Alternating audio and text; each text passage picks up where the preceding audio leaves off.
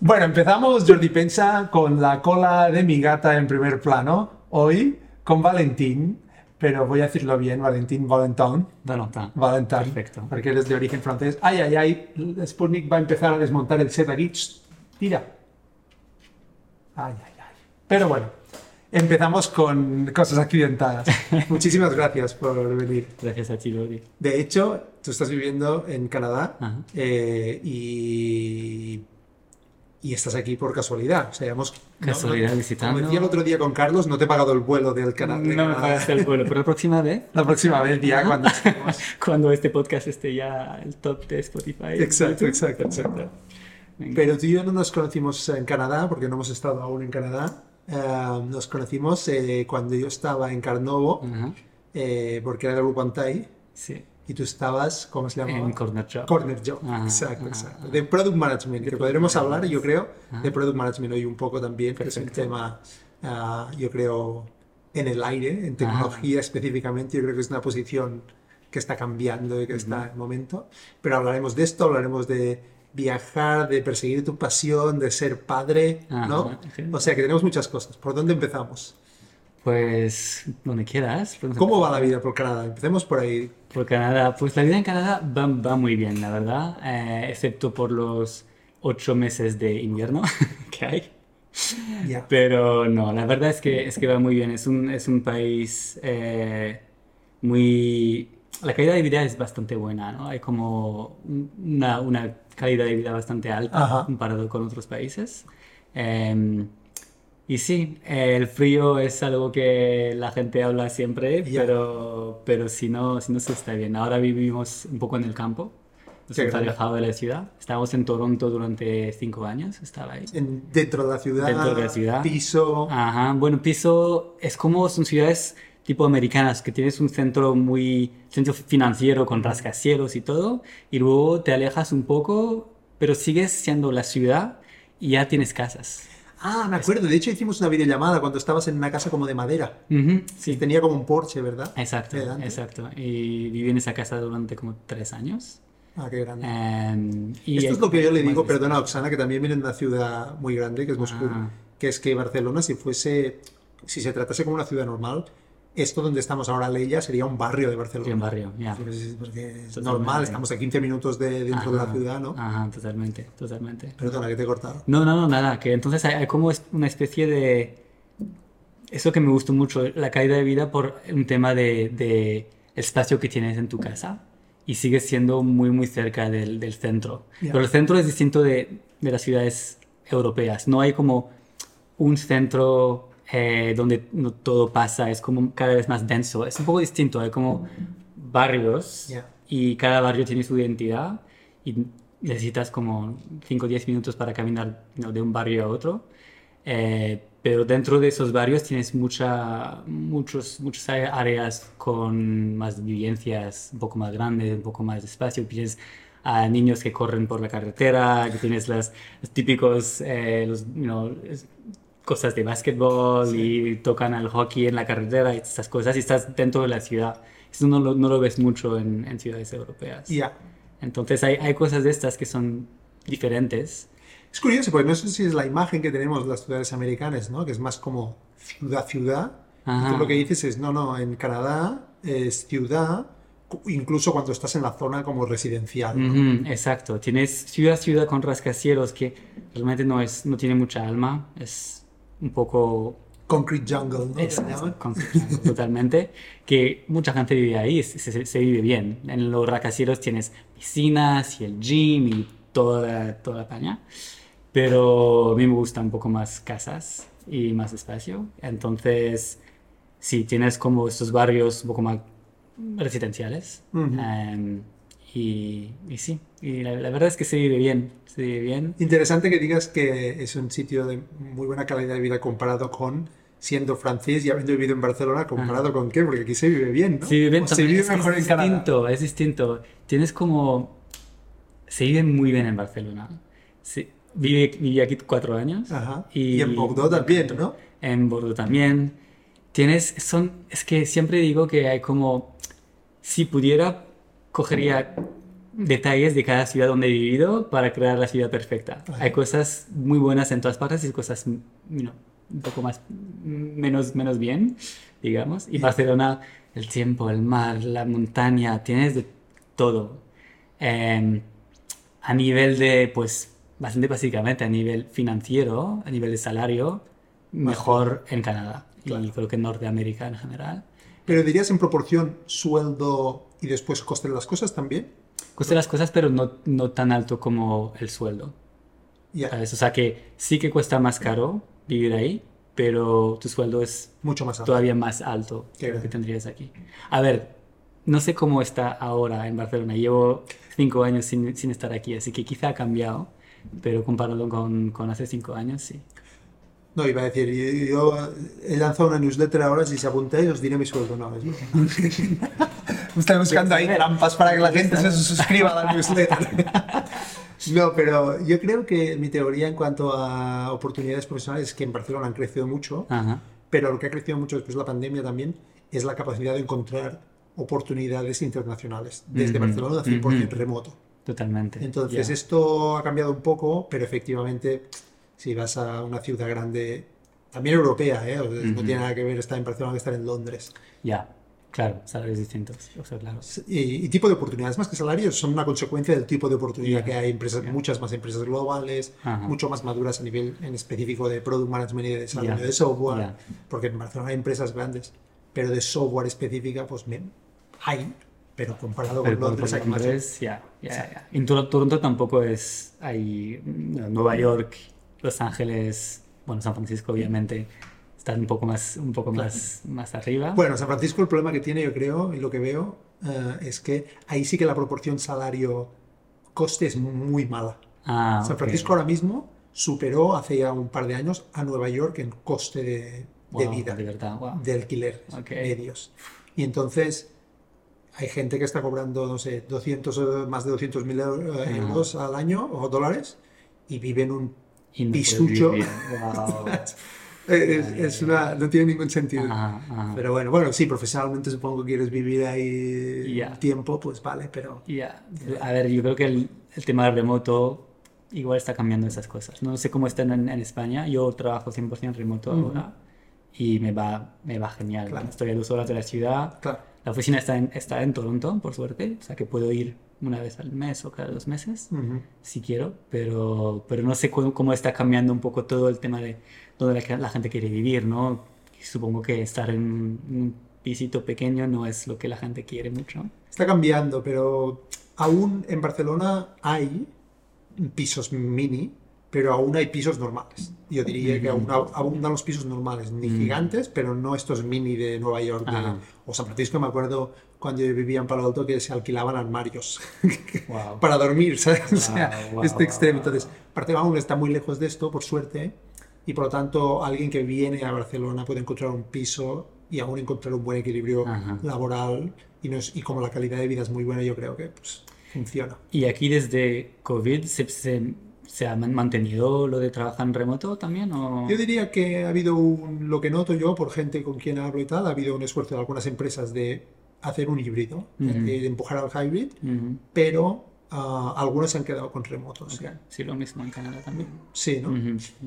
Yo creo que al final esto, el remoto está para quedarse, esta es mi percepción, Ya, ya. porque la calidad que da si te lo montas bien, es decir, si te montas un buen sitio de trabajo, Ujú. si literalmente sales de la ciudad y te coges más espacio y Pues tienes sí. más calidad de vida, eh, puedes ser más productivo y, Ujú. y- y yo creo que ta- habrá talento que dirá, no, no, yo no. Y habrá una bolsa de talento que sí ya Ajá. remoto y que las Exacto. empresas decidirán. Yo creo que sí que las empresas tienen que invertir en, en hacer eventos con la gente que, se- que se conozca de verdad. Porque creo que sí que, que crea una conexión que no Sí. puedes tener en remoto 100%. Sí, o, o ir, yo que sé, una vez al mes Exacto. o tal, venga, Ajá, ajá. un tren, no sé qué, nos Ah, encontramos. eh, ajá, exacto, 100%. Ya, ya. Va a pasar.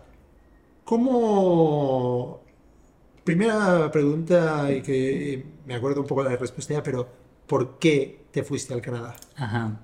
Cuando me preguntan eso siempre digo por el tiempo. Que no. ¿te- te gusta la nieve o qué? gusta la nieve. No, a ver, fue un poco...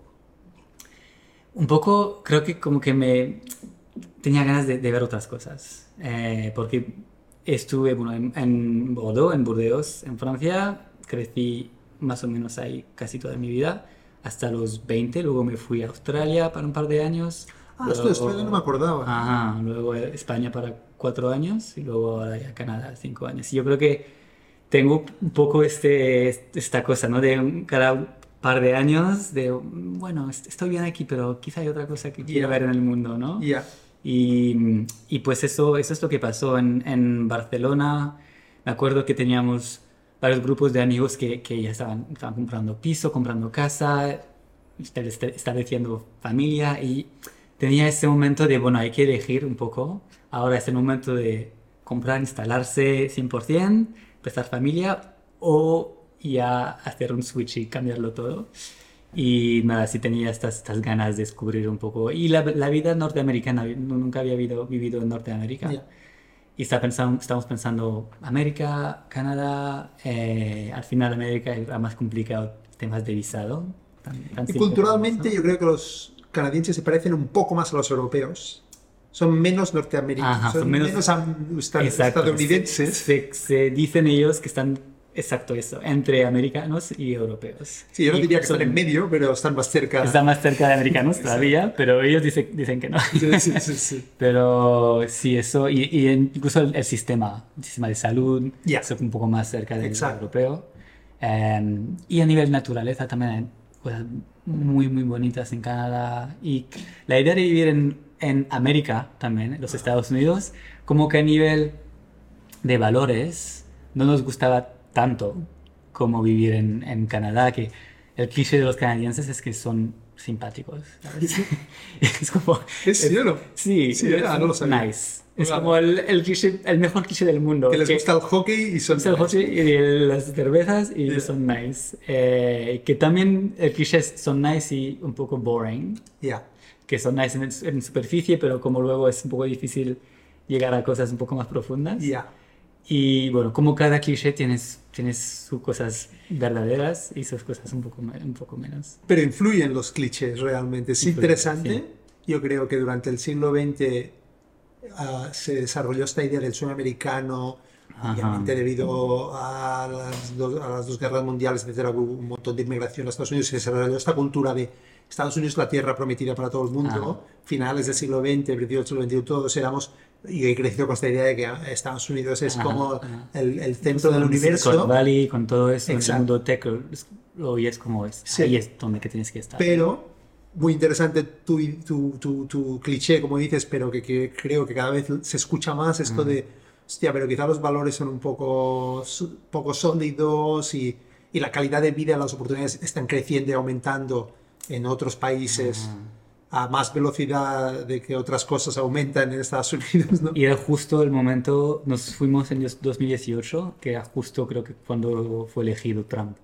Ostras. Entonces, claro, con todo el tema ese también fue, había, habían eh, conversaciones de California eh, independizarse de Estados Unidos, de una isla de Canadá que todos los americanos querían ir para, ¿sabes? Era como todo ese tema de, ¿qué va a pasar ahora? Y fue fue, pues sí, también coincidencia con aplicar un visado para Canadá es, bastante más simple que para Estados Unidos, entonces fue... Y más en tecnología, me parece que había unos visados específicos en tecnología. Eh, sí que es más simple, tienes cosas, cosas así, pero hay aún más simple, hay como el visado que se llama Working Holiday y puedes aplicar, puede aplicar cualquier persona.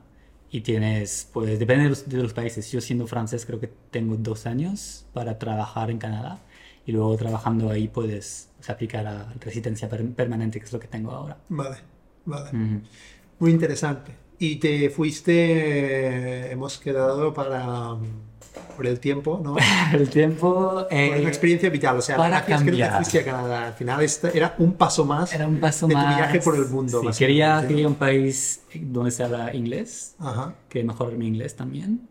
Quería descubrir la vida norteamericana y, sí que la verdad tenía un poco de curiosidad por qué es, cómo se nota en, en la piel, en el cuerpo, menos 30 grados. Esto te lo puede decir Oxana. Ya, ya, nunca lo había vivido. Y... Pues yo lo he vivido una, una, vez, eran menos 30, ¿no? Una vez que vine a Moscú y... Si es seco el tiempo, se nota menos de lo que parece. Exacto, yo creo que entre, entre menos 10 y menos 30 no notas realmente la diferencia si te quedas 30 segundos fuera, pero si te quedas 5 minutos, en un caso no te pasa nada, en otro caso pierdes la nariz. Exacto, exacto. se te cae la nariz. De hecho, eh, Oksana, que no está en el plano aquí, tengo que montar esa cámara bien, pero básicamente cuenta que cuando vivimos en Menorca, en Menorca en invierno, con la humedad, dijo, tengo más frío aquí que no he tenido en mi vida. ¿Sabes? Entonces como, la humedad juega un papel crítico, crítico. Y además estás preparado, ¿no? Cuando estás en países así, tienes el, abrigo que va bien, las botas que van bien. Claro, exacto, exacto. Yo cuando vi a nuestras sobrinas, las hijas de, mi cuñado, de, y salir a la calle con ropa que yo considero como casi ropa de esquiar. Ajá. ¿Sabes? Y dices, pues preparado, ¿no? Eso, yo hice, iba al, trabajo en bicicleta eh, en Canadá justo el año, año, antes de COVID, todo, todo el año. Y somos, hay mucha gente que, o sea, durante todo el año. ¿Vale? Mucha gente que hace bicicleta durante el, verano, pero no mucha en invierno, son los, los reales, ¿no? ves uno y haces como un, un wow. Y llegabas con las lágrimas heladas, ¿no? Exacto, entonces, bueno, lo, empecé así, empecé bueno, con, mi, con cositas, abrigo caliente, todo, pero sin nada en los ojos. Y de hecho, es una pena que no, no busque esa foto, pero tengo una foto donde se me han congelado las... Eh, sí, esto no sé cómo se llama en español Las, los párpados. Los párpados, sí. Y, mm, pero luego después puse mi, mi máscara de snowboard, mi pantalón de snowboard y ahora y vas preparado al final no, claro. no pasa nada, claro. estás bien. Sí, sí, hay, que evitar un poco las cosas que, que, ¿no? que resbale, claro. resbale, pero sin aparte de eso no, no se está mal. Y te quería preguntar, ¿qué dirías que has aprendido de haber vivido en ya tres continentes uh, y tres culturas? Yo diría, bueno, eh, que podríamos considerar de, de Occidente, ¿no? Uh, pero igualmente son diferentes, ¿no? Son diferentes pero si dentro de lo que hay en el mundo son bastante parecidas. Exacto. Al final. Eh, de hecho, Australia y Canadá se parecen mucho. Sí, ¿eh? Sí, En, varios temas. Em, a ver, ¿qué es lo que he aprendido? Es, es interesante porque todavía me sigo preguntando por qué, por qué me he ido de Francia al principio. Por, no, no sé muy bien, ¿sabes? Porque tengo una familia la mejor familia del mundo en Francia, se quieren, me quieren mucho, hay mucho amor, mucho todo. Mi hermana se quedó ahí, es, vive a 20 minutos de mis padres. Y, y no sé, es un poco una pregunta que tengo. Creo que, bueno, hay, hay muchas maneras de, de, verlo, pero al final es curiosidad. Yo creo que es curiosidad de, de ver otras cosas. Y, y, de hecho, me, me acuerdo de cuando me fui a Australia, era para estudiar al principio, luego me quedé un poquito Em, era como, acuerdo de mirar un mapa y decir, ¿dónde es el, sitio más lejos que puedo encontrar? Sí, ¿eh? era Nueva Zelanda, pero había una, universidad en Australia que me, que me gustó más. Decía que acabé en Melbourne, pero sí había como esa idea de, de irme, irme lejos, ¿no? Incluso cuando estaba en Barcelona, quería un país donde se hablaba inglés y pensé en Inglaterra, pero dije, no es demasiado cerca, quiero, no sé por qué, hay como una exploración, ¿no? Es descubrir cosas nuevas. Y Hubiese sido un explorador en otra era. Puede ser. A ver, lo, fácil que es viajar ahora me lo ha. Sí, bueno, pero ir en bici con, con, la nieve a menos 30 tiene bastante perfil explorador, ¿eh?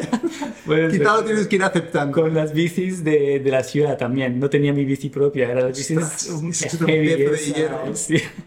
Pero Sí, es una pregunta buena, no sé lo que he aprendido. Yo creo que te abre un poco la mente. incluso hablar idiomas distintos, eh, estar con gente que, pues que sí ha vivido su vida entera en, ese, en, esa ciudad, en ese sitio, y pues empiezas a conocer un poco. Yo ahora casi que me, que me considero un poco canadiense, ¿no? Veo que hay cosas que, que pienso que no, no hubiera pensado si me hubiera quedado en España o en Francia. Incluso fui a ver a mi familia hace un par de semanas en Francia y es la primera vez en mi vida que alguien me dice que tengo un acento de fuera ahora en Wow. francés. Y es como, Qué raro. "Guau", eso, eso fue muy raro. Mi, mi tío me dijo eso y otro tío llegó a conocer y dice, sí, sí, también lo había notado. Y yo, mierda, que Wow. tengo, tengo algo de acento de fuera. Has evolucionado a otra Mm. cosa ya. Exa- Exacto, de hecho cuando lo pienso, cuando la gente me dice de dónde eres, y me, me me siento más un expat que de un país concreto, ¿no? De hecho cuando viajo y conozco a expats, mm, nos llevamos bastante bien, Ya. bastante fácilmente. Es como esa, de, esa idea de haber, de haber vivido en varios, varios países, tiene, tienen puntos comunes Total. que puedes, eh, puedes hablar fácilmente de muchas cosas. Claro. Entonces, sí. Ah, ¿En qué momento esto termina? Por eso, ¿hay algún momento Ah. en el que dejas de viajar? Pues pensaba que iba a ser Canadá, pero se ve que no. Bueno, no sé, ya veremos. Eh, Qué bueno. Sí, desde... O sea, es interesante porque una cosa que noté es... Claro, Barcelona para mí lo tenía todo. Cuando me mudé aquí era... Si quieres vivir una vida de fiesta, lo tienes. Una vida más tranquila, lo tienes. Tienes montaña, tienes mar, tienes... Todo lo que sobre el papel parece, parece todo perfecto, ¿no? Pero luego cuando llegué a Canadá, Toronto es una ciudad eh, fea. Es una ciudad fea. no es una ciudad muy bonita de caminar y, y no de visitar. Llegamos en abril pensando va a ser primavera, eh, you know, va a ser buen Bonito. rollo, bonito. Cuando llegamos hacía menos, menos 8, con nieve, eh, nieve gris, Ya. en- porque ya no, ya no nieve en esa época, pero es demasiado frío y no, no funde, ¿no? La nieve. Esto es lo que me, me contó Oxana también que aprendí. En- hasta menos 10, si está como, si ha llovido y hay charcos y se pone gris ese río. Gris. Y con los, los carros, los coches, la polución es, es muy feo. Estamos ahí llegando, venga, primeros días vamos a visitar y empezamos a caminar y hacía un frío, no teníamos ropa de invierno para empezar. Teníamos de invierno en Barcelona, Claro, ¿no? claro. Es que nada, nada que ver. Y buscamos para comprar ropa de invierno, pero claro, ahí es primavera, entonces te venden bikinis. No. Y ropa de, claro, porque la colección de invierno ya está, ya está acabada, ¿no? Entonces no, no, no podíamos encontrar Sí, nada. ¿No había una tienda de No montaña había o una algo? tienda. Seguro que podríamos haber encontrado. Al final creo que alguien nos, nos vende de segunda mano o algo. Bueno. Pero ese- esos primeros días ahí buscando en la ciudad, no conociendo nada a nadie, los rascacielos y, y no, no es bonito de, de caminar. No hay mm, parques así guays. Bueno, hay, hay, uno, hay algunos cuando vas conociendo, pero si estás ahí sin, sin objetivo de dónde ir, no te lo vas a pasar bien, a menos 8 en la ciudad. O sea, tienes que saber de dónde empiezas y, y dónde quieres ir. Ya. Entonces, eso fue, fue un poco la experiencia de, de llegar ahí, pero luego... Shock. Shock cultural. Shock y- cultural. Al final, un poco shock cultural. Lo que había hecho bien, y hecho es, es buen tip para, tip para gente que quiere mudarse a otro país, es empezar las conexiones antes de irte, ¿no? Entonces, en nuestro ámbito, en el mundo tech, eso es muy fácil. Y LinkedIn realmente me ha cambiado la vida. Por eso, eh, encontrar mucha gente, product managers, solo por tema de ser, you know, del mismo, del misma área de producto, empezaron la conversación y los canadienses son tan simpáticos que todos me dijeron, venga, sí, hagamos un, un Skype en ese momento, una videollamada y hay incluso uno que compartió su pantalla, me dijo, ahí es donde tienes que vivir, ahí es donde hay los bares, y Qué bueno. que no lo conocía de, de nada ese tío, pero tenían ese buen rollo, ¿no? De, de- que ya, de hecho, es un poco parte de la cultura canadiense, es recibir a gente de fuera, porque es una, es una mezcla ahí en Toronto, hay gente de todas partes. Ya.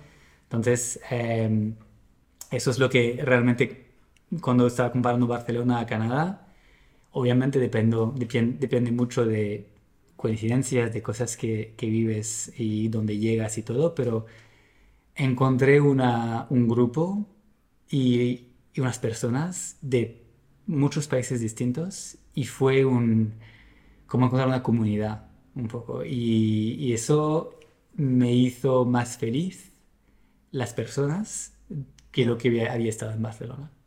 Pero por, no por comparar las ciudades, pero más por coincidencia. No, la comunidad que encontraste. Es curioso, eh, el tema este de las comunidades expat en cada zona, lo que dices, ¿no? Cuando la encuentras, em, vaya, te, te cambia mucho la experiencia de la Una ciudad. experiencia, totalmente. Y luego empiezas a, pues cuando estás con expats también tienes ganas de explorar el país un poco, Claro. ¿no? Así que organizas viajes y cosas y vas explorando más. Claro. Y todo el mundo está un poco en ese mismo, misma actitud de querer conocer a más personas. Claro.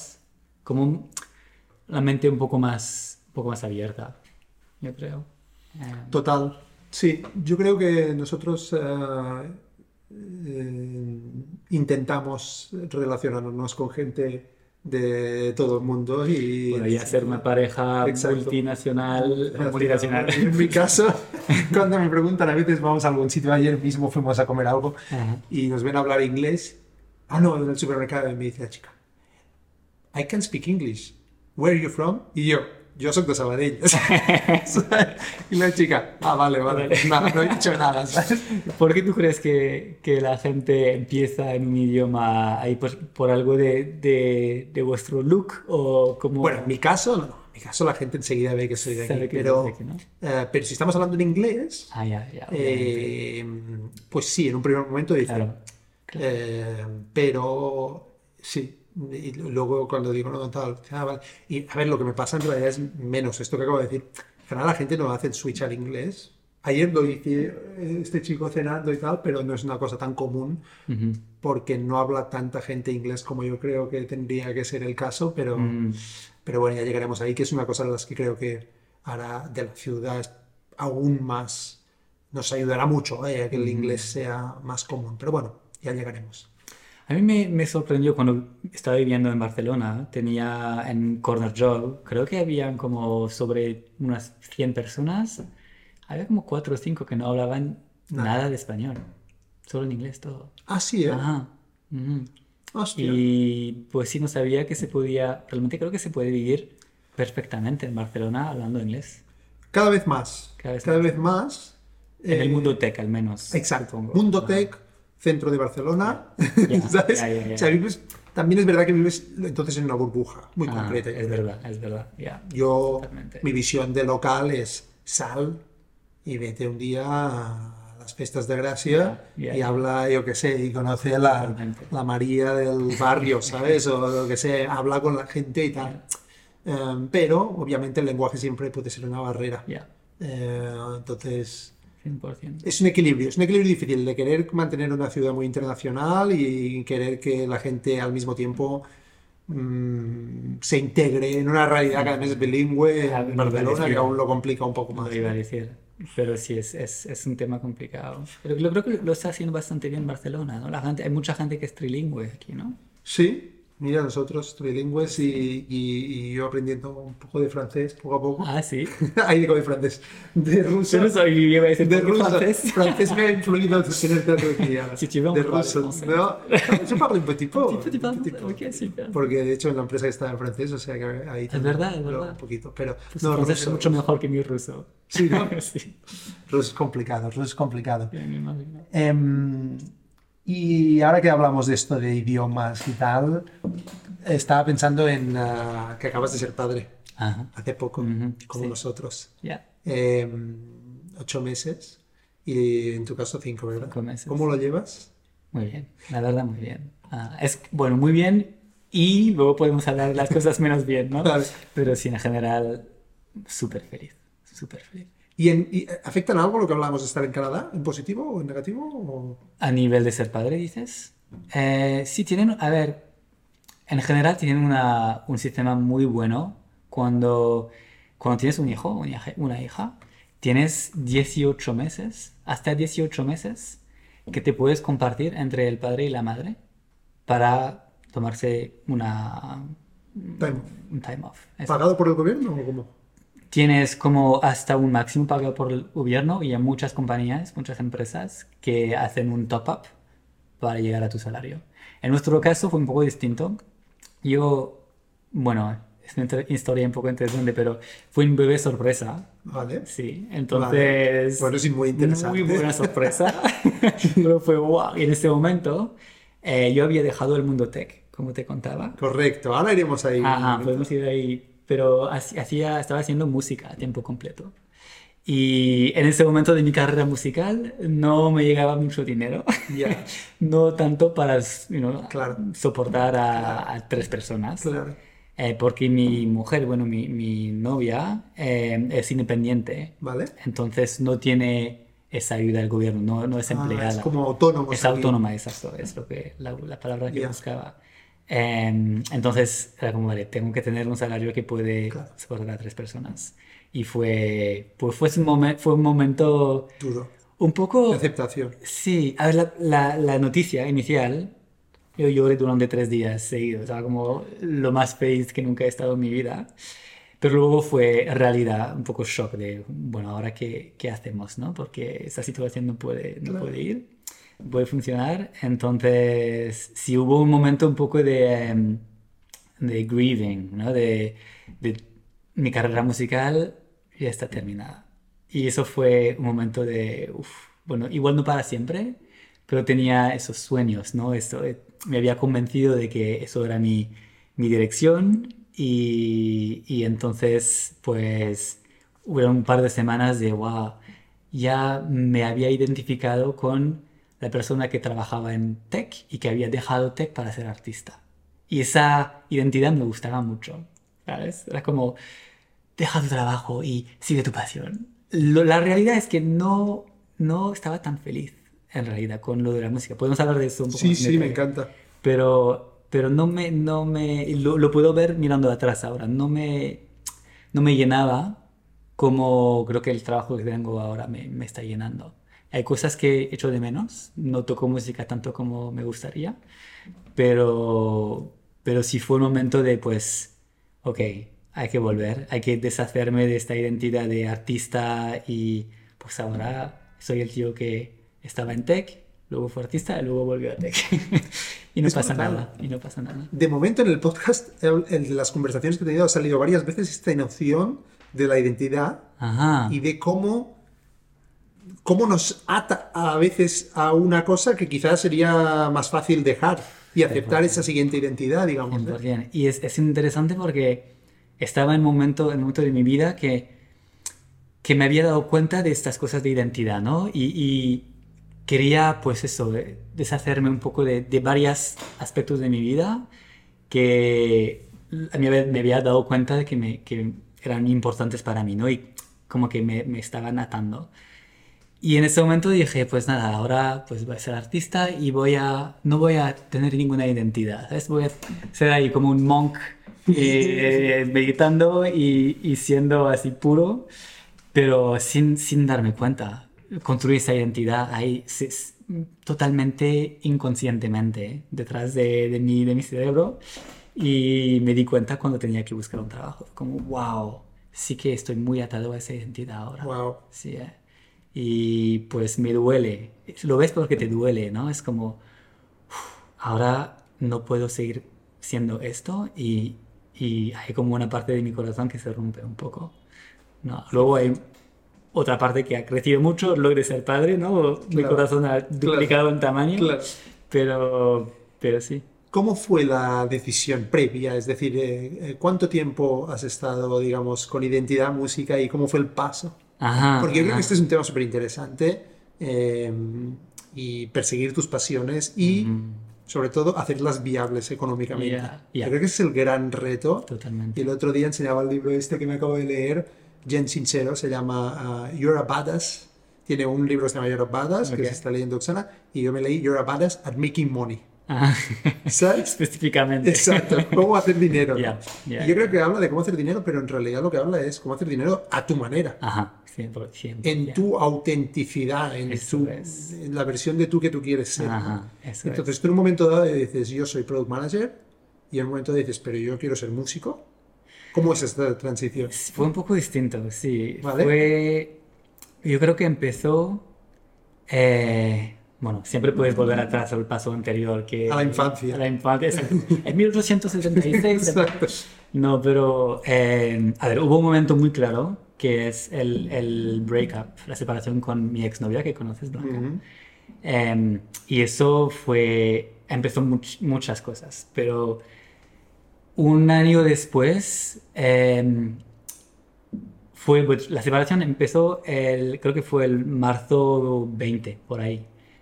2020. ¿Marzo 20? 2020. Hostia. O sea, El timing pandemia. la semana que nos dijeron de quedarnos en nuestra casa es la semana que nos, que nos separamos. Así que yo me fui, me fui del piso donde, que teníamos y vivíamos con, nuestro, con dos amigos muy buenos míos, que de, ahora, de hecho ahora son el, both, eh, los eh, godfathers de mi hija. Ah, ¿sí? Sí, eh, no sé cómo se dice en Sí, sí, los padrinos. sus padrinos. Eh, en fin, y entonces me mudé a otra casa y tuve como cuatro o cinco meses que todo estaba cerrado. No podía ver ni a mis amigos porque estaba viviendo en una casa con otra gente y estaban tan, tenían tanto miedo esta gente en esa casa que no, no querían Ni hablar contigo. ni, ni hablar conmigo o no me dejaban oficialmente ir a ver a mis amigos. Ah. Al final sí, sí que fui, pero estaban, tenían mucho, mucho miedo. Entonces había esta, esta especie de presión, ¿no? Eh, Pero fue un poco un, un regalo, un, un, un hidden gift, ¿no? Un ¿Ah, sí? regalo porque estar esos cuatro o cinco meses realmente muy solo, sufriendo mucho, la verdad, que no fue uno de esos esas separaciones de que los dos estamos bien, separamos, separamos, no, no fue, no fue así. Entonces, sufrí bastante, pero esa, ese sufrimiento es lo que te hace crecer, ¿no? Entonces, en los tres meses muy intensos o cuatro meses de sufrimiento, yo creo que crecí un montón. Y eso me abrió los ojos en muchas cosas. Y una de esas cosas es, pues, preguntándome qué, qué es lo que quiero hacer un poco en ese mundo, ¿no? Y, tener un poco más de, de intencionalidad, de mm, voy a seguir lo que estoy haciendo solo porque es el momentum, ¿no? De, pues he llegado aquí por ese tío, por esa, la carrera que tengo y pues estoy, aquí estoy. O quiero tomar control de mi vida un poco y voy a tomar cis- decisiones que están alineadas a lo que realmente quiero. Entonces empezó un poco así y, y con esa... No fue, no fue por lo de la música. Música siempre ha sido en mi vida, y siempre he, crea- he creado canciones y todo, pero siempre lo había visto como algo inalcanzable. Ya. Es una carrera imposible, Ya. ¿sabes? No puedes llegar nunca a hacer dinero. Mi padre es, es compositor Ah, vale. Y siempre me, me había dicho, no, no hagas eso. Es una vida muy difícil. No quieres hacer eso. Entonces, ni siquiera lo estaba, me lo estaba planteando. Pero tenía ese, esa idea de que, mierda, estoy en esta tierra, soy, soy un ser humano, pero ¿qué es lo que puedo hacer realmente? ¿Sabes? Y un poco esa idea de, quiero hacer algo con mis manos. Creo, quiero crear, quiero, no sé, tocar cosas reales. Y tenía esa idea de que el mundo virtual, pues no era realmente el mundo real. De hecho, esa idea me vino en un, en un festival eh, de música que hice donde, de hecho, es donde cono- conocí a mi, a mi novia de ahora, la madre de, de mi hija. Y era un festival donde no tenías, eh, era justo, era 2021, cuando se empezaba a abrir, A unas cosas. Éramos como tre- 300 personas en ese festival, sin cobertura, viviendo con los árboles, con los, you know, eh, hablando con, con gente nueva y una, una onda muy, muy positiva, muy, muy hippie, de amor, de todo. Y recuerdo, lo digo porque recuerdo que cuando volví a la ciudad, la gente me preguntaba, ¿qué tal volver a la realidad? Y, eh, y yo pensé, pero eso no es la realidad. Estoy viviendo en una concrete jungle, ¿sabes? Ajá. Todo es artificial. Me paso 10 horas al día delante de una pantalla. Sea, no tengo contacto con la realidad, ¿no? Mucho menos de lo que tenía tres días antes en ese festival con hippies y tal. Claro, no puedes vivir toda tu vida en un festival, o bueno, quizás sí, Quizás sí. quizás sí, quizás sí, pero sí fue un poco ese momento de, wow, no, me está faltando algo. Y, y entonces empecé a mirar qué, qué es lo que realmente quiero hacer. Y em- empezando con los- las cosas más, más profundas, no, no a nivel de trabajo, sino a nivel de qué son las tareas donde tengo mucho placer, que me dan mucho placer, ¿sabes? Eh, unas tareas eran escribir, otras tareas eran, pues, trabajar con algo de madera, me, me gustaba la madera, Eh, otro era obviamente algo de música, incluso música tenías do- dos cosas, había lo de crear música y lo de, de perform, de Actuar. tocar, ¿no? Actuar.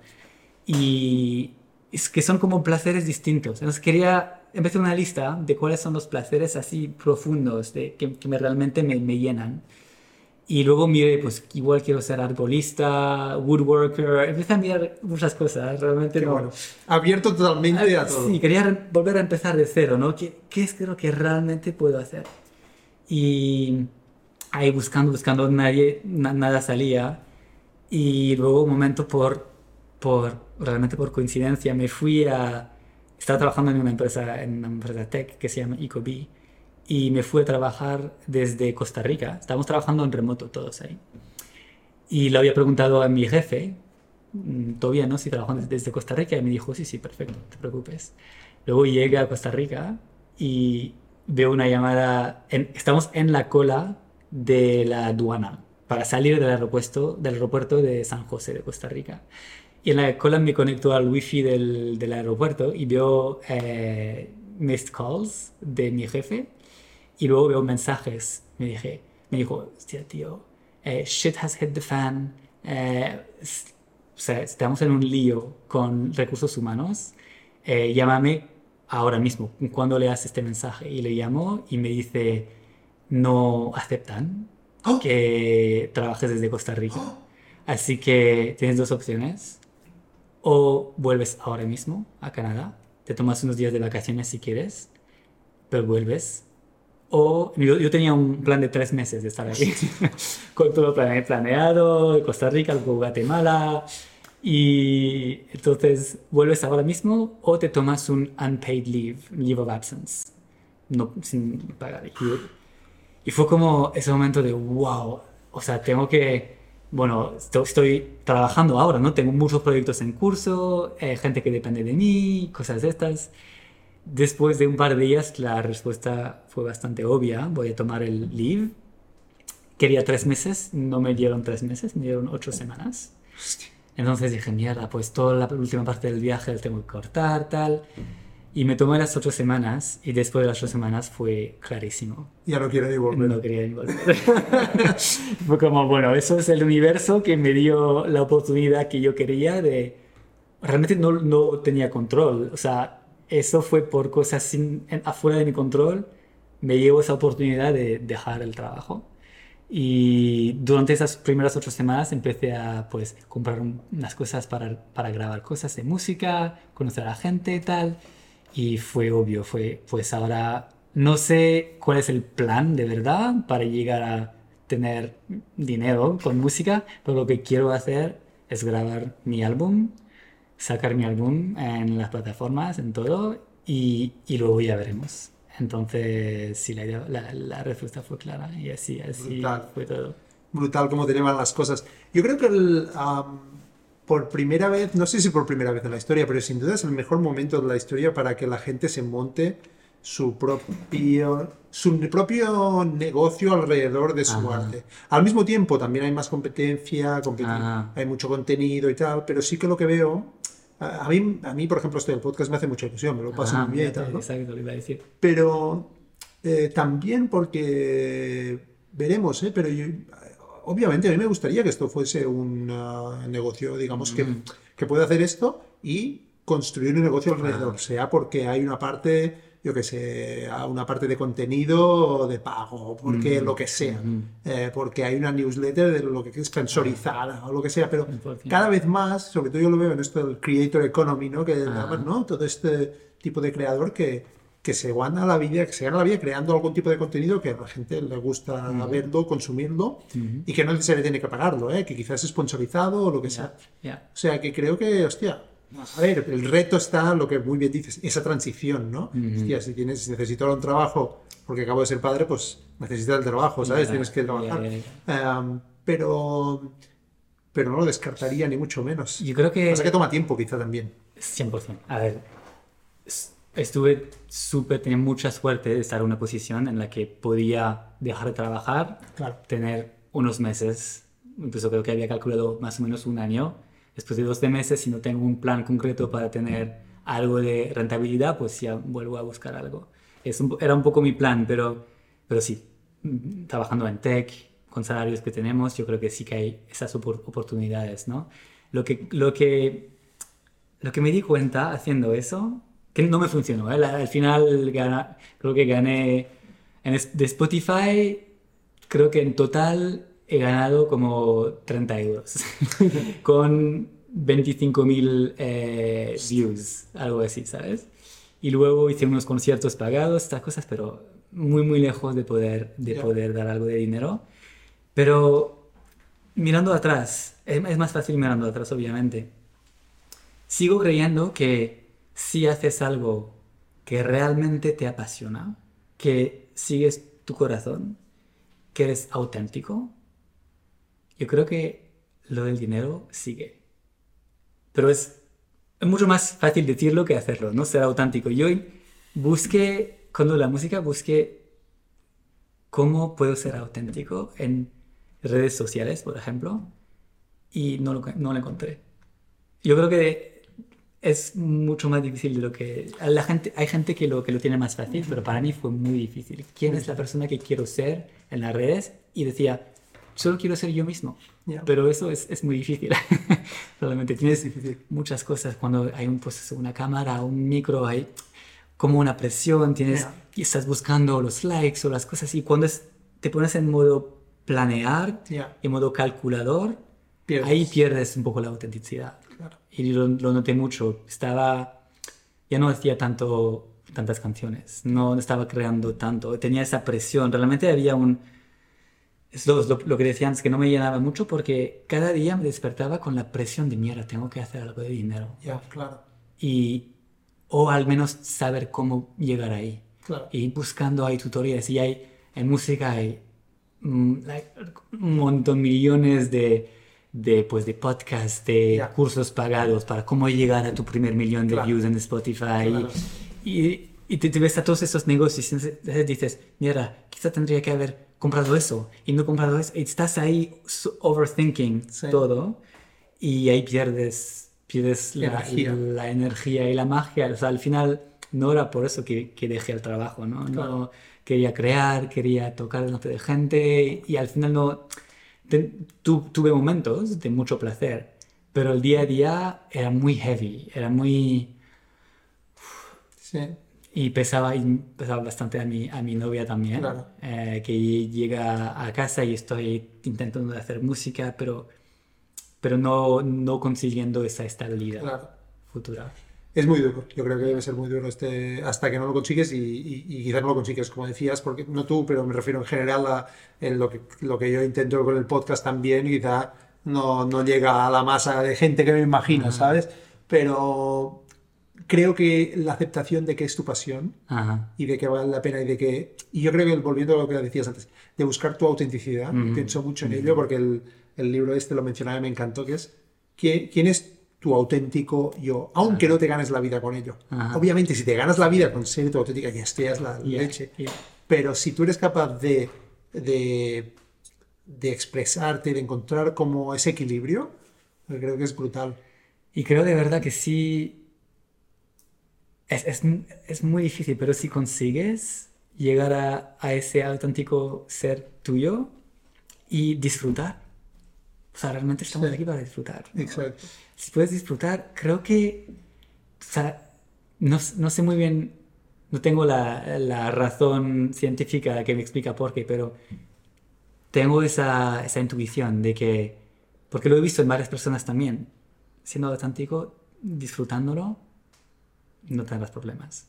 Lo demás seguirá. Y quizá no tendrás el nivel de, no tendrás tu piscina en tu casa, lleno de la montaña, quizá no tendrás todo lo que lo que tu mm, ser no auténtico quiere, pero estás lleno por otras partes. Ya.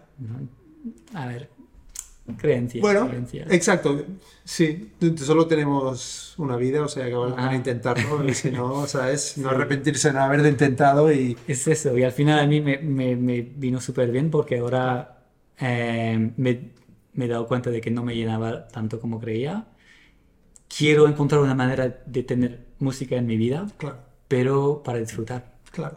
Y de hecho, eso, lo que decía, tengo un poco la intuición de que ahora si consigo dedicar unas horas a la semana haciendo música, como no tendré esa presión, pues creo que voy a crear cosas mejores, ¿sabes? Y creando cosas mejores, pues al final igual llegará más, sino más vistas o más cosas. Y pues el snowball, que quizá en algún día, en 10 años, pues quizá tendré algo de dinero para hacer solo música, o no. Bueno, porque toma tiempo, yo creo. O sea, yo creo que no tener la presión de tener que vivir de ello de forma en corto plazista, en corto plazo, creo que ayuda mucho a centrarte en... Entonces, si tú puedes combinarlo, es, vaya, es la manera simplemente porque creo que toma tiempo. Y quizá toma tres años, o quizá toma cinco, y, y no pasa nada, porque el gran, digamos Scheme, Scheme of Things, exacto, ¿no? La vista de pájaro de la vida es como, bueno, tardó siete años más, bueno, vale, pero mira, luego, luego pasó que lo podía combinar o al final pude vivir de ello, lo que sea, ¿no? Yo pienso que sí, no sé, a veces, cada vez hay más herramientas para montar negocios alrededor de contenido y tal, pero sigue siendo difícil pues esta diferencia. Bueno, entonces, ah, y además eh, la vida nos trae sorpresas, como decías, como ser padre y, y esto obviamente cambia mucho las prioridades y, y, creo que es súper crítico y sano aceptarlo y decir, hey, vamos a ir, ¿no? Y ahora has entrado en, en, una empresa y me decías que te gusta. Ajá, sí. fue, fue interesante eso, esa transición justo que acabas de decir. Es, pues eso, lo que decía antes. Ay, ahora vamos a tener un bebé. Voy a ser padre, hostia. claro. Y, y, luego, mierda, no estoy ganando nada de dinero. Ok. y pues eso, lo, el, la dirección obvia es, es, volver al mundo de tech. Entonces empecé a mirar los trabajos, cosas de producto y las primeras semanas realmente estaba bastante sí, depresionado. Estaba como mirando cosas y ninguna empresa, nada me gustaba, era como, mierda, estoy volviendo atrás, ¿sabes? Tengo la sensación de, tomar un paso atrás. Eh, pasaron unas semanas de, de, buscar un poco al, alto nivel, así, desde fuera, y luego dije, venga, pues empezó a aplicar, tal.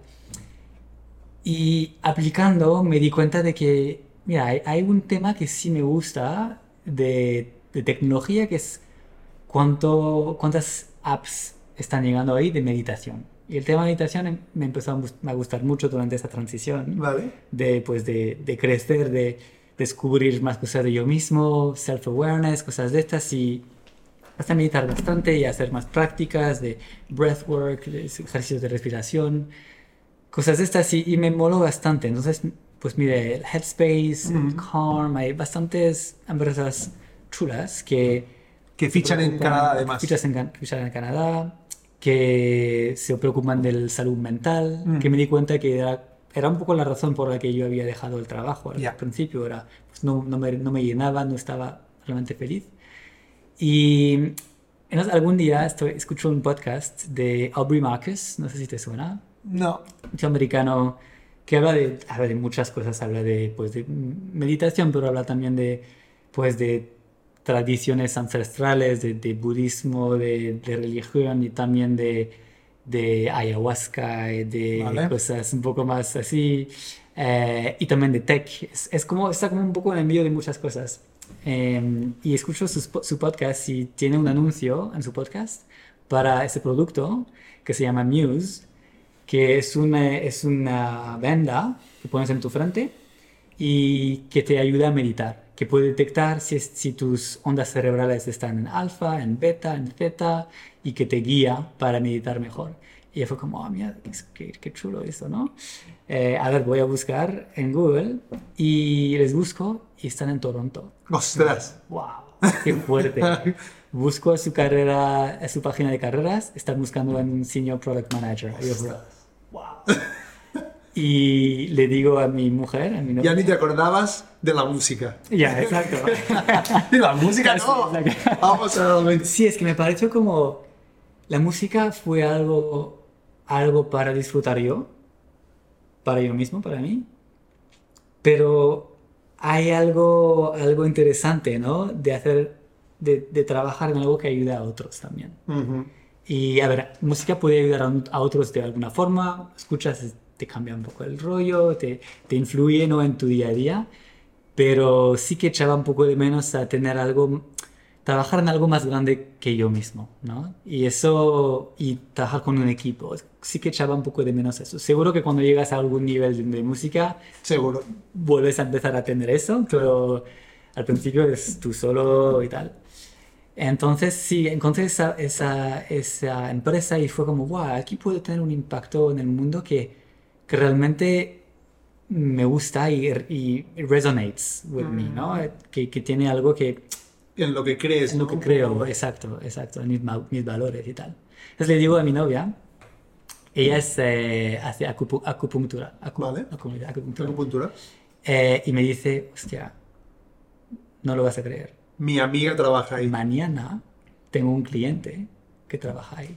No. Y solo la veo una vez al año. No. Y mañana es cuando la veo. Ostras. Y yo, o sea, e- o sea, Y tú, ella sí el universo. ¿sabes? The law of attraction. Totalmente. Y entonces, obviamente, le dice algo. Esa tía, la cliente de acupuntura, es mi jefe ahora. Es mi jefa. Es la que estaba contratando. ¡Qué O sea, bueno! y le dijo a mi, a mi pues se, se, se llevan súper bien las dos, y dijo a mi novia, qué fuerte, o sea, llevo meses buscando a alguien, preséntamelo, porque parece que es alguien que tiene un poco la misma, Claro. los mismos valores, tal. Eh, O sea, tu pareja no le hizo con acupuntura alguna cosa. Déjame tocar un poco aquí. Exacto. Si pongo la pincha. ahí, Exacto, lo va a exacto. O mientras estás relajado va diciendo Valentine. Totalmente, pues que sí, quiz- quizá lo hizo, ¿no? Qué bueno. Eh, entonces, sí, buenísimo. Y fue como una serie de coincidencias. O sea, empiezo a hablar con ellos y el tío de recursos humanos que manejaba el puesto era antiguo colega mío de, de mi empresa de antes. O sea que Ostras. estábamos chateando, durante el proceso de entrevistas, estábamos chateando en el Slack de los eh, alumni de la empresa de antes y está- me estaba diciendo, ahora mismo estoy en una llamada con, eh, con los de News, me están diciendo eso, ¿qué quieres que conteste? Ostras. en tiempo real, Qué era como bueno. mi, mi Qué bueno. insider ¿no? en la empresa, así que me negocio cosas, el salario, cosas estas, el, el título. Y sí, hay, hay más cosas. El, el cofundador de la empresa, tengo una llamada, una, una entrevista con él. Yo en Canadá tengo un, un van. He hecho, he hecho lo del van life, trabajando Ajá. desde el van un poco. Tienes una furgoneta, ¿eh? Una furgoneta, Vale. sí. Y he hecho todo lo del. Viajar, trabajar con el Qué bueno. y todo. Y es como mi, mi orgullo, ¿no? Estoy, estoy muy, muy orgulloso de, de- Se llama Pico, mi van. Ah, mi vale. La tienes montada ahí Sí, con sí, todo, ¿eh? todo. Y mm, el cofundador en la entrevista coge la llamada y veo que la está cogiendo desde un- una furgoneta. No. Y tiene el pelo largo. y tú ya. Y yo como, venga, hablamos toda la hora, hablamos de van life, de... O sea, fue la mejor entrevista. Os seguíais en Instagram y no lo sabíais. ¿no? Casi. Casi bueno. Fue en plan, wow, he encontrado, he encontrado mi, mi, mi gente, ¿no? He Qué encontrado- Y nada, al final, pues hablando con ellos, me subieron director de producto. Me- veo- he visto que con la conexión que teníamos con el cofundador y la VP de, de marketing, que es, que es mi jefa, tenemos como una especie de trío. El cofundador vino a mi casa para pasar el fin de. eh, bailamos juntos, tocamos música juntos. Había como algo muy Cultural. muy, cultural, muy, muy personal. Y entonces vi muy rápidamente que confiaban mucho en, en mí, en, mi, en, mi, en mis decisiones, en, en todo. Así que fue, fue como un match genial. Qué grande. Muy, o sea, mejor de lo que me, me podía haber imaginado. Y lo que decías antes, lo de música fue, wow, o sea, no quiero volver a música ahora. Y quizá la música te posicionó mentalmente para lo que decías tú, porque buscas y, y dices, es que no encuentro nada que me mueva. Ujú. Que yo creo que esto es, pasa, no todos product managers, pero eh, hay product managers, sobre todo si has sido un poco emprendedor, así, Ajá. dices, necesito que me mueva un poco, ¿no? Y, y que al final la música te puso en un mindset de decir, necesito encontrar Ya. algo que, que me mueva de verdad. es verdad, ya, ya, ya, algo que, que me pueda apasionar. Qué bueno. Ujú, ujú. Hostia, brutal, ¿no? Sí, y ahora pues sí, bueno, hay, hay muchos cambios en la empresa y todo, pero es, es algo no podía haber ni, ni imaginado algo tan, tan perfecto. Sí, me gusta. Qué grande, qué ilusión, ostras, Ya. me alegro mucho. Yo no- este detalle final no lo sabía, claro, y me parece Sí, genial. sí, sí, sí, Yo justamente, pues ent- entonces conocerás este libro que me acabé hace poco. ¿Eso era o no? Asset Trades, no. Ah, no, pues este libro es una...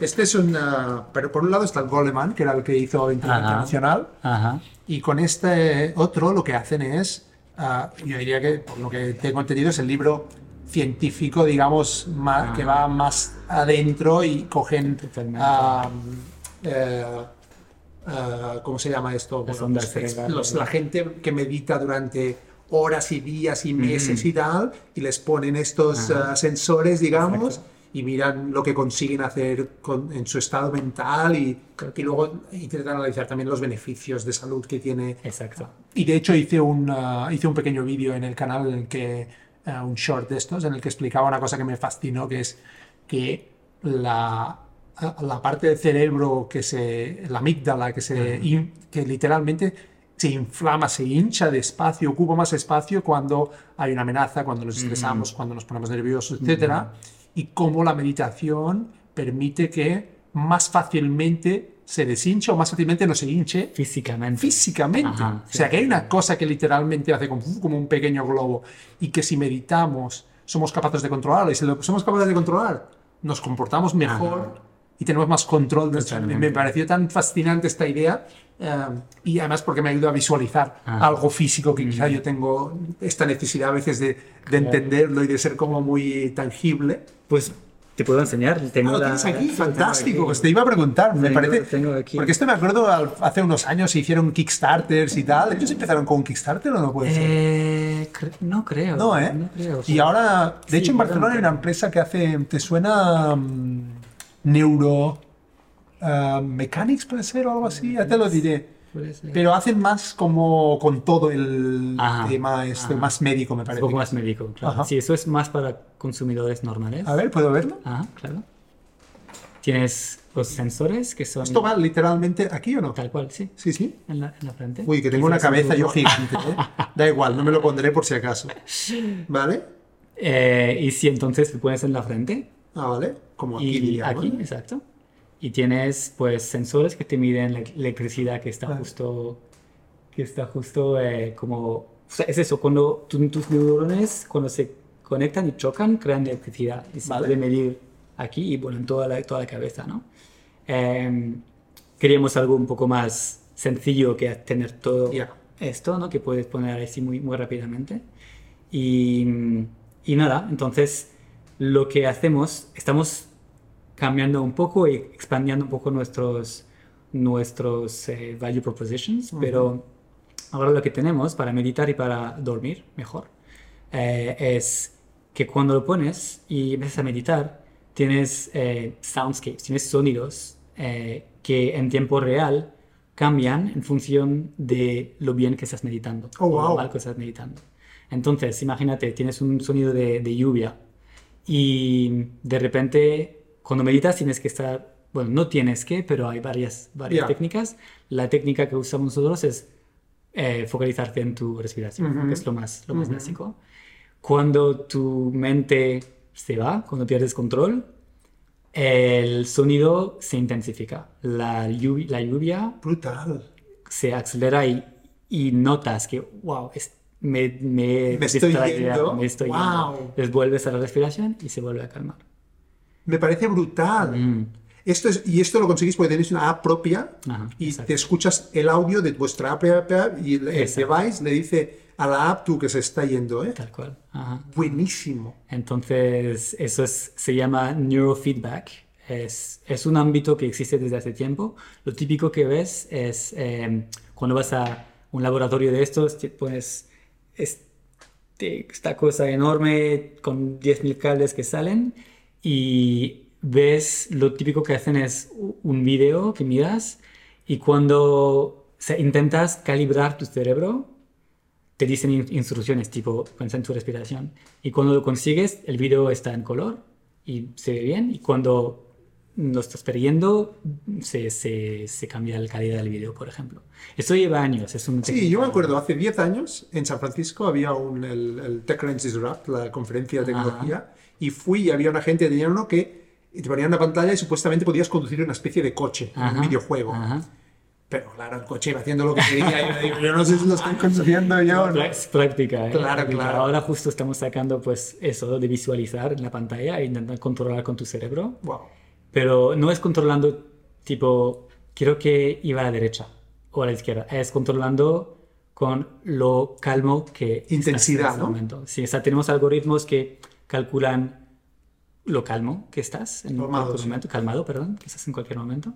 Y entonces, pues, ves la línea, intentas calmarte respirando, bajando tu, tu heartbeat y, y, pues puedes controlar un poco así. Pero podemos medir muchas más cosas. Ahora estamos mirando de medir el cognitive load. O sea, el- también hay universidades que trabajan con estos productos que han demostrado que pueden medir creatividad, que pueden medir eh, incluso condiciones mentales tipo eh, ADHD, no sé cómo se dice, Sí, hiperactividad. hiperactividad, eh, depresión y se llaman biomarkers esto, o sea, cómo tener algo tangible, una métrica que me pueda decir si tengo una condición de salud mental.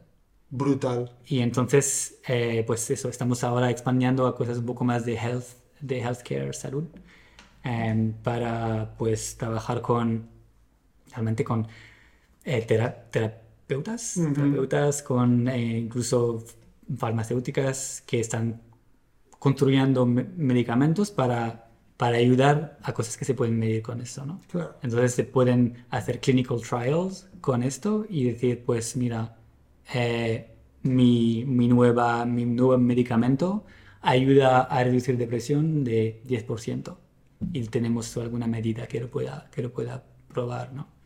Entonces es, o sea, tiene aplicaciones muy grandes y, y sí, es muy interesante. O sea, ahora mismo la app que tenemos es más de... Parece que estoy haciendo un pitch un poco No, no, pitch pero me parece fascinante. pero sí que me apasiona mucho. Tú Eh, dirás. la, si la app es más meditación y, y dormir. El problemas para dormir ayuda bastante también. Porque puede medir si ¿Para los recién nacidos también o no? Si años no. Pones al bebé. De hecho, tengo una foto que mandé a mi, empresa con mi bebé de tres semanas con el, Claro. la, la. A ver si duerme, ¿no? Pero no, no, no, no funciona para los bebés.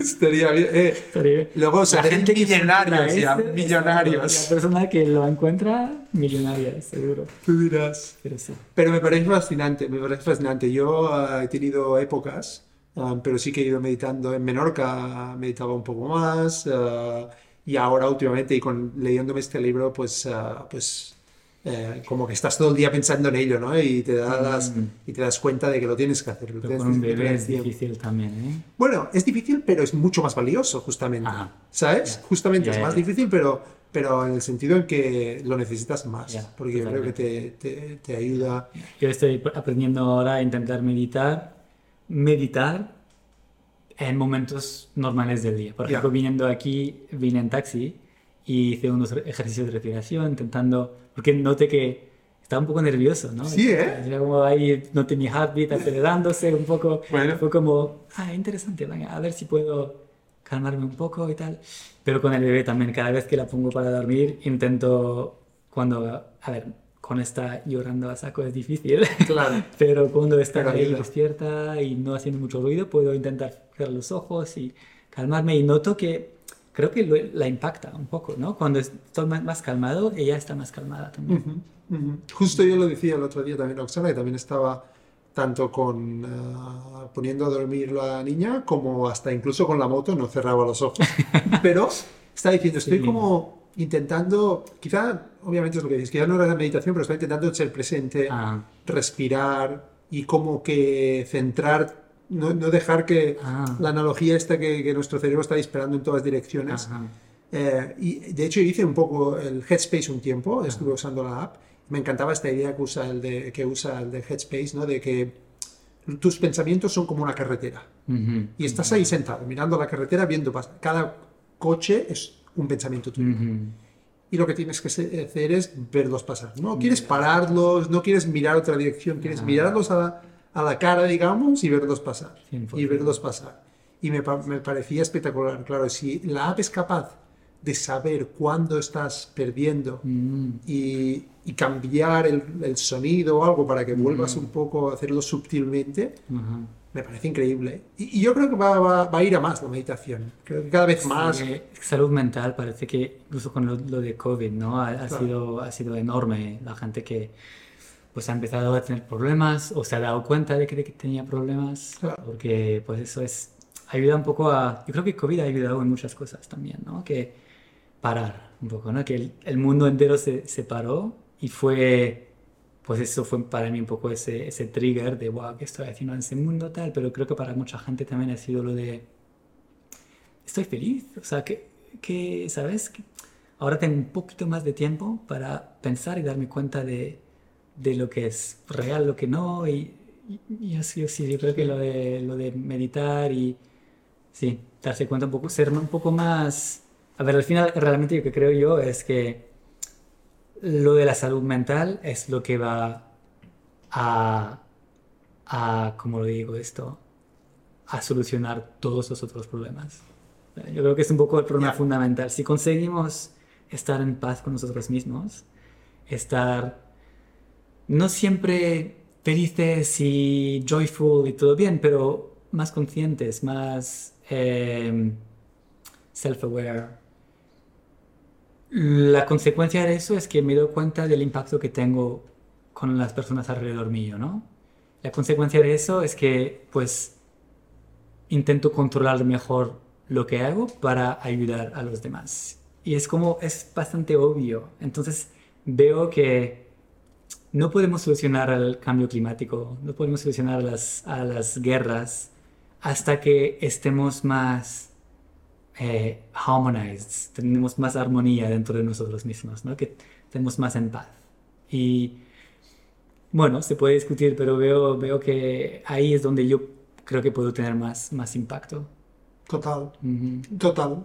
Totalmente de acuerdo. No hay mucho camino para recorrer en este Ajá, sentido. ya. Y cuando y cada vez más lo que dices la pandemia y cada vez más gente lo descubre y encuentra la importancia esta de estar eh, en el presente. Hablábamos también con Ujú. Andreas cuando vino al podcast el, el poder de la hora y esta. ahora, ujú. Sí, eso que ese, ese libro me cambió la vida. Sí, ¿eh? Sí. Ah, sí. Ajá, Fue una de las cosas Sí, ¿eh? de, pues en ese esa transición lo empecé a leer después de, de la separación con mi ex y, y sí, fue, wow, se puede vivir de manera completamente distinta de lo que he estado haciendo hasta ahora, ¿sabes? Puedo, o sea, toda la idea de, de ser más presente, lo habías escuchado antes, pero la manera que tiene él de, de presentártelo, recuerdo que hubo un momento donde leí, leí algo sobre la muerte en ese libro, no sé exactamente, no recuerdo exactamente qué decía, pero cerré el libro y me fui para caminar. Y caminé creo que dos horas, sin pensar en cualquier dirección. Ni hacía buen tiempo, creo que estaba lloviendo. Pero fueron las dos horas más felices de mi vida. O sea, bueno, aparte de lo de tener mi enfermedad. Pero fue un momento de... Creo que lo que me estaba, ten- tenía en la cabeza es... Todo eso es un bonus. No, no tengo ninguna, ningún... eh, I'm, I'm not owed to be living here right now. No, no hay nada que, que, que Nadie me debe. debe. Nadie me debe esto. Podría estar muerto ahora.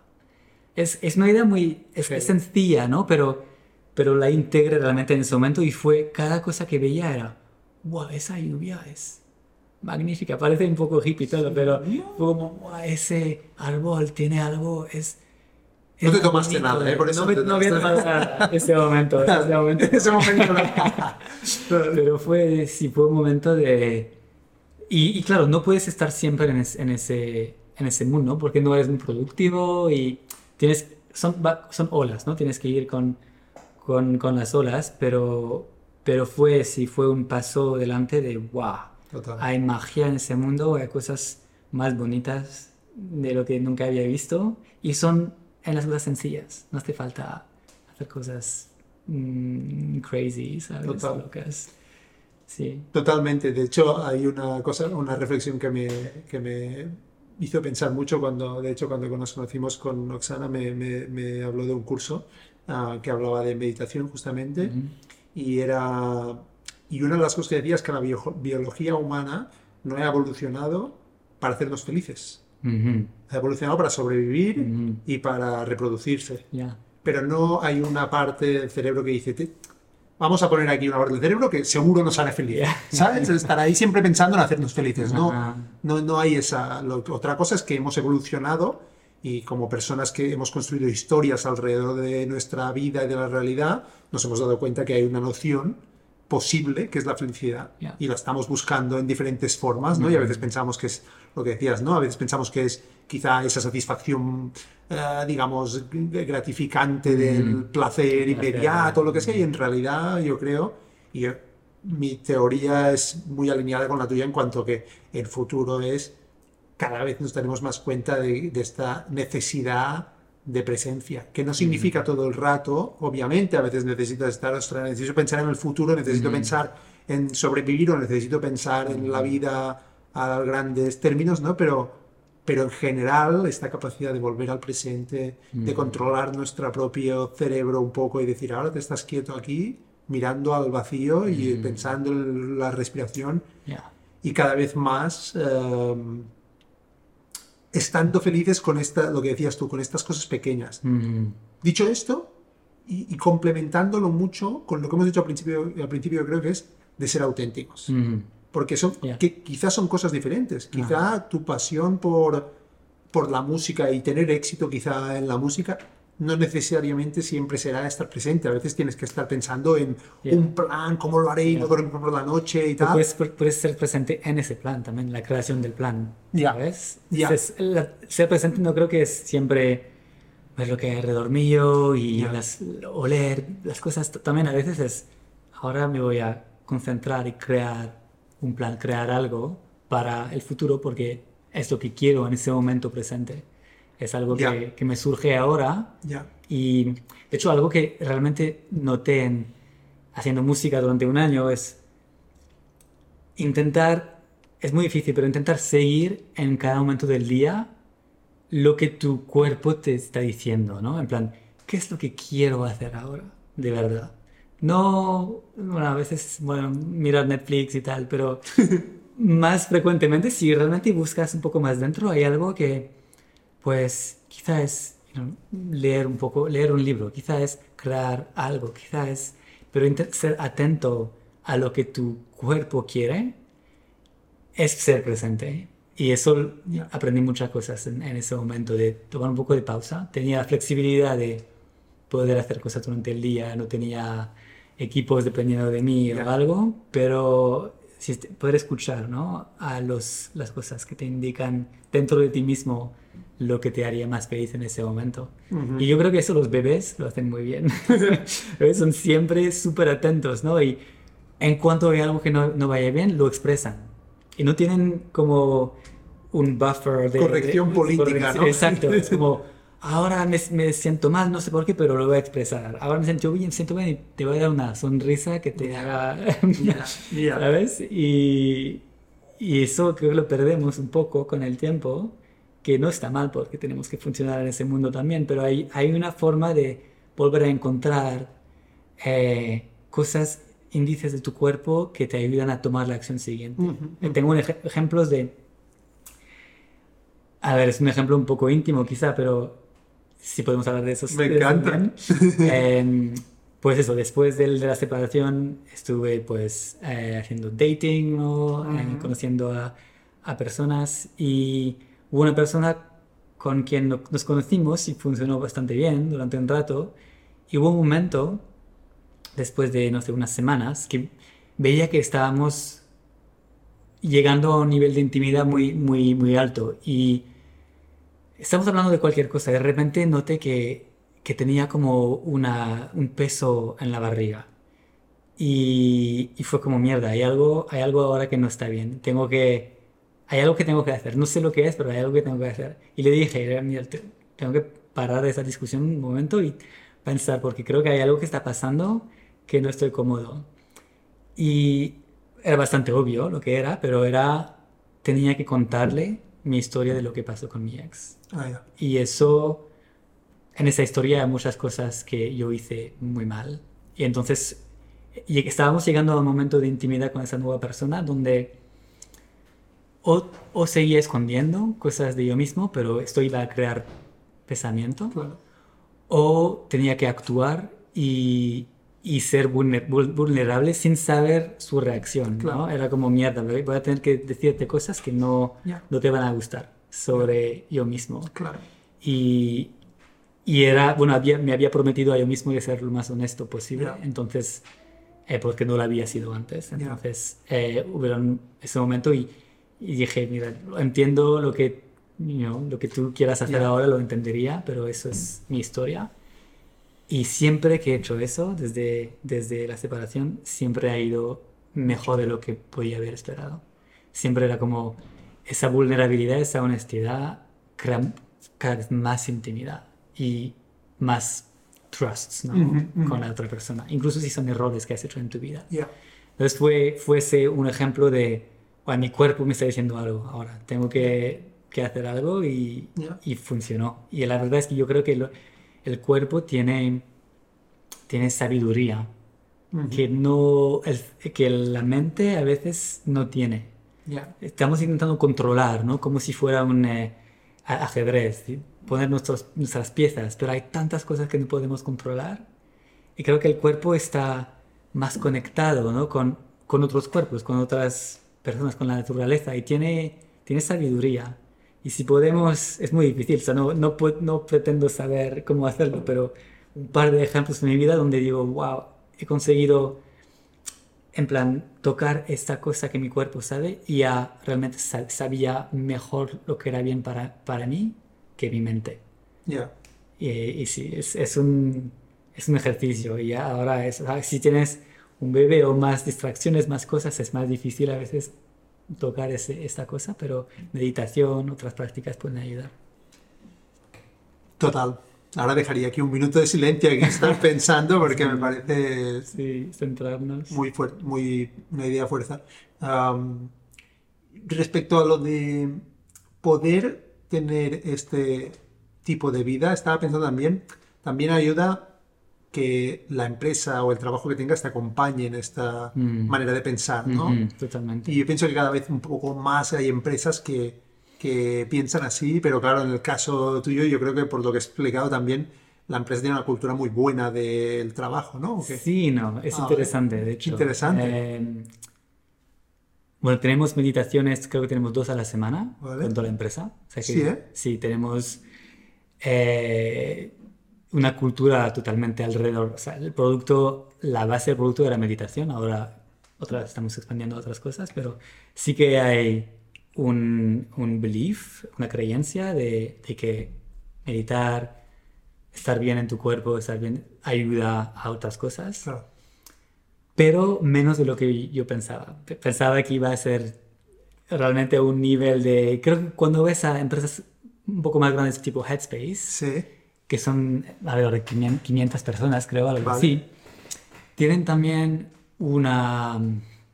Están en, un- en una fase de su vida la empresa donde se pueden permitir, pues, un viernes cada dos no trabajas. Eh, cada semana tienes a un invitado que te va a hablar de tal cosa y, y es un poco más, tiene más espacio, ¿no? Puedes respirar un poco. Ahora con Mute estamos en un momento un poco más, somos por los 50 ah, vale.